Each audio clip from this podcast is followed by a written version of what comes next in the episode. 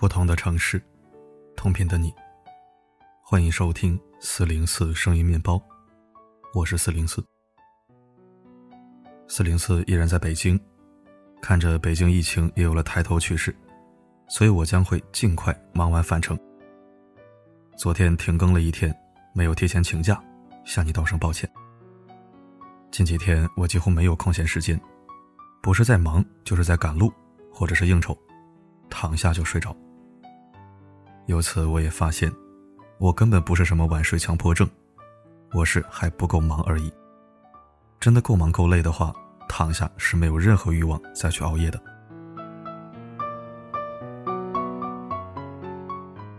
今天依然是挤出时间更新内容，为你分享一篇现实主义好文。如果你不想工作了，请算清一辈子三笔账。一起收听。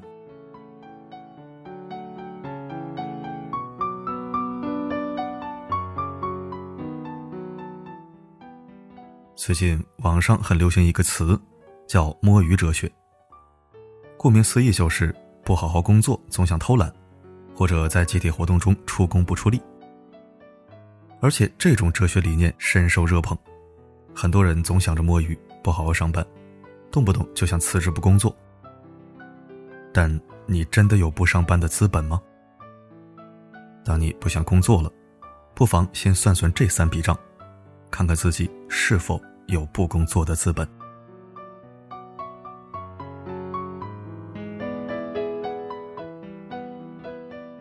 第一，养孩子的账。问大家一个问题：你是否有计算过，养一个孩子大概需要多少钱？前两天在网上看到一张图，颇为吃惊。统计来看，养一个孩子的费用竟然需要六十二点三万到一百九十七点八万元。很多没有养过孩子的人可能会质疑，哪需要这么多钱呢？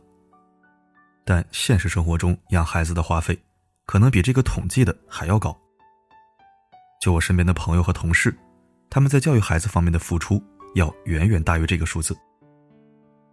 有一位朋友，孩子每年光是在辅导班和兴趣班方面的开销，就在十万块钱左右。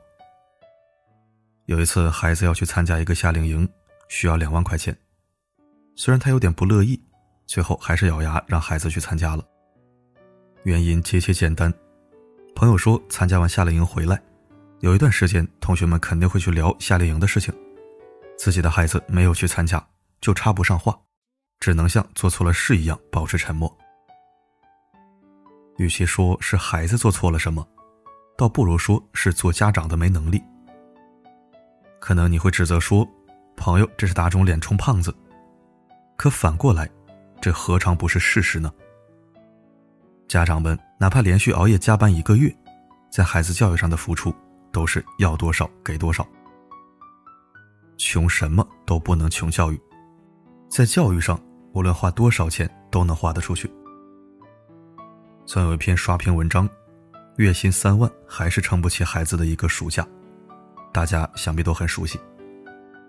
文章讲的是一位当高管的妈妈，月薪三万，还不够孩子一个月暑假的花销。以前我也觉得教育孩子，家长没必要攀比。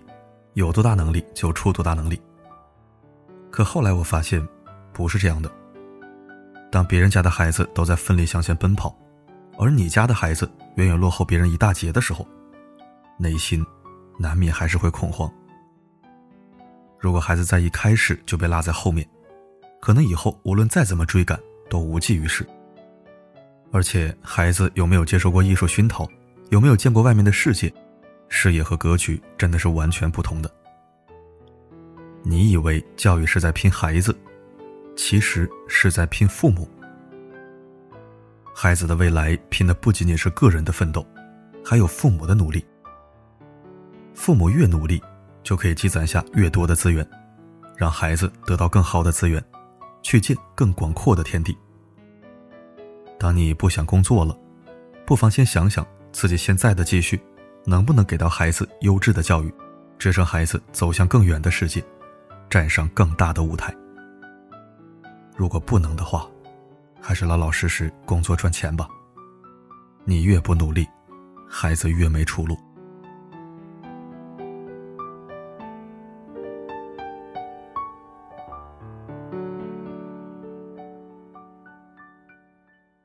第二，健康的账。就在今天早晨，起床打开微信朋友圈，看到好几个同学都在转发同一个众筹链接。发起人是一个熟悉又陌生的名字，半天才想起来，这人是我高中同学。起因是他的父亲得了很严重的病，前后治疗已经花费了三十多万，债台高筑。面对后期治疗所需的开销，实在是无能为力，逼不得已。想要众筹十五万。虽然多年不曾联系，我还是捐了一点钱，以尽绵薄之力，希望他能度过这个难关。捐完款的那一刻，我有点沉默，突然有点害怕。我无法想象他要如何面对以后的生活，也害怕这样的厄运随时会降临到自己的身上。有人说，在小康和赤贫之间。只不过是一场病的距离，只需要一场疾病，就足以毁掉我们过去多年的努力，让一个普通的家庭在风雨里饱受蹂躏，随时摇摇欲坠。去过医院的人都知道，只要随便做几项检查，就意味着好几天的工资都没有了。在医院花钱的速度，远远超过一般人赚钱的速度。如果是一场大病的话，所需要的花销是普通人难以想象的。纪录片《人世间》里的高校教师严红薇，博士毕业，与丈夫相恋十年，结婚、买房、生子，美好生活可谓是徐徐展开。但在她三十三岁这一年，意外确诊为三阴乳腺癌。为了治病，她奔赴香港买堪比黄金还贵的靶向药。为争取一个治疗方案，和丈夫远赴美国 M.D. 安德森癌症中心去看病，但最终用尽办法都没能挽留住生命。严宏伟在治疗过程中，前后一共花了多少钱？从他的众筹中就能一目了然。水滴筹筹款一百多万，卖掉了房子，仅仅后续治疗就需要花费四百万。说实话，这个治疗费用。远非一般人所能承受。普通人在面对如此昂贵的治疗费用时，或许只能以泪洗面，别无他法。知乎上有一个热门话题：“你现在的存款够你在 ICU 病房待几天？”北京协和医院重症医学医师王好给出了专业回答：“一般来讲，如果病情平均水平的严重，每天一万。”病情非常严重，每天两万；病情极其严重，又住进了一个能提供最高水平治疗的 ICU，每天三万。即便是一般病情，仅仅一天的花销，就足以顶上一个普通上班族好几个月的工资。当你不想上班了，不妨先算算，如果家人生病了，你的积蓄能撑多少天？只要当你赚到了足够的钱，才会拥有终极安全感，让家人过上一份踏实的生活。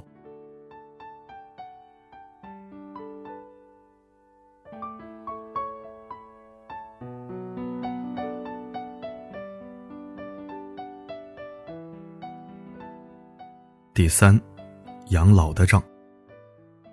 早年间，北京某科技公司副总裁写过一篇文章。养老奴弹尽粮绝的付出，刷爆了朋友圈，至今读起来依然令人震撼。作者在给母亲选择养老院的时候，看到费用吓了一大跳。当我开始在网上查找养老院的资料，发现，在一线城市，公立的床位很有限，排队几年都未必能排上。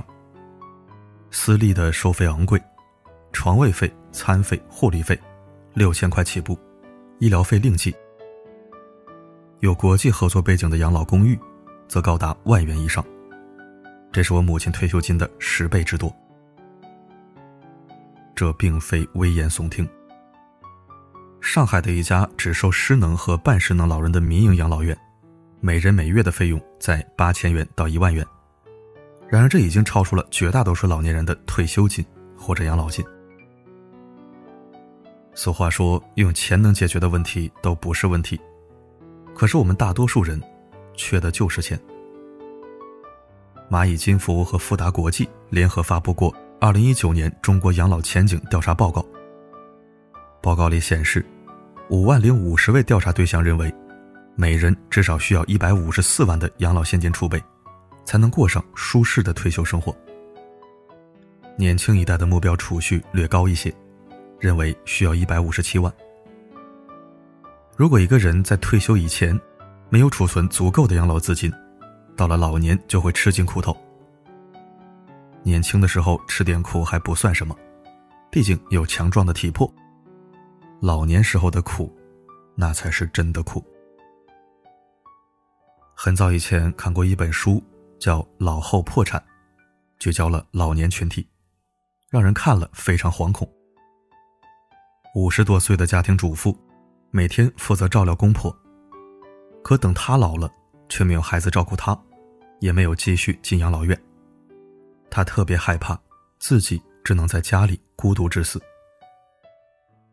建筑公司老板娘，独自过劳猝死，丈夫病逝之后形单影只。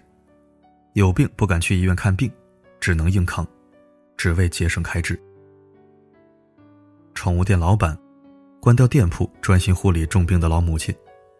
母亲去世后，上了年纪的他无法再出去就业，只能卖掉房子，勉强维持生计。本该安享晚年的年纪，却顶着满头银发，依然在拼命工作，只为了活下去。听过这么一句话：人有两条路要走，一条是必须走的，一条是想走的。必须把必须走的路走漂亮，才可以走想走的路。年轻的时候不好好努力赚钱，到了老年就要拼命赚钱养老，这才是真的悲哀。一个人年老之后，还在为生活奔波受苦。这样的老年生活，谈不上任何体面。到时候，长寿这个词，就会从一件幸福的事，摇身一变，成为沉重的负担。有句话说得很好：“你努力的样子里，藏着父母晚年的幸福。”同样的，你在年轻的时候吃够了苦，或许就可以避免老了去吃苦。别矫情了。趁着年轻的时候多赚点钱吧，养老真的挺贵的。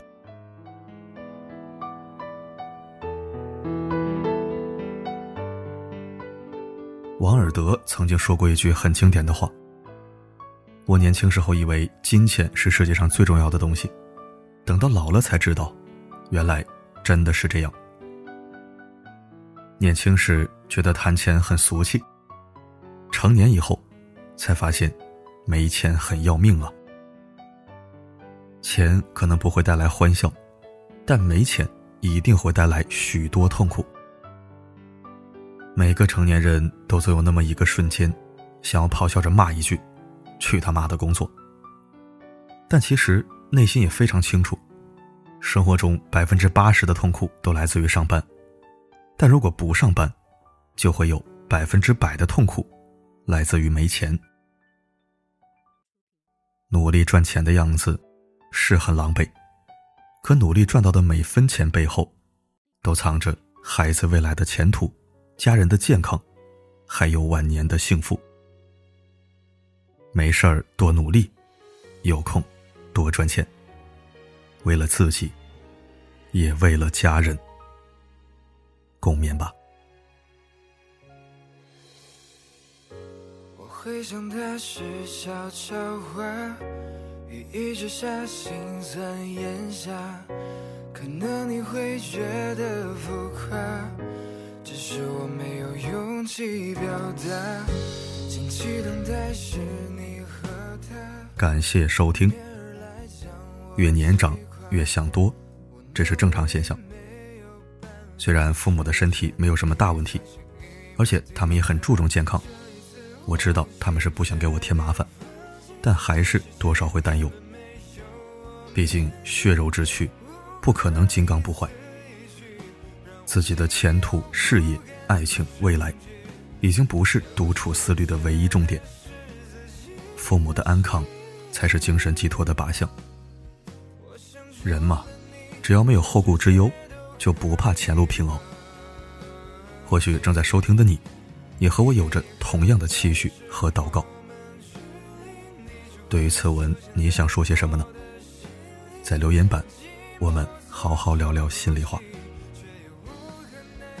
好了，本期分享就到这里。我是四零四，不管发生什么，我一直都在。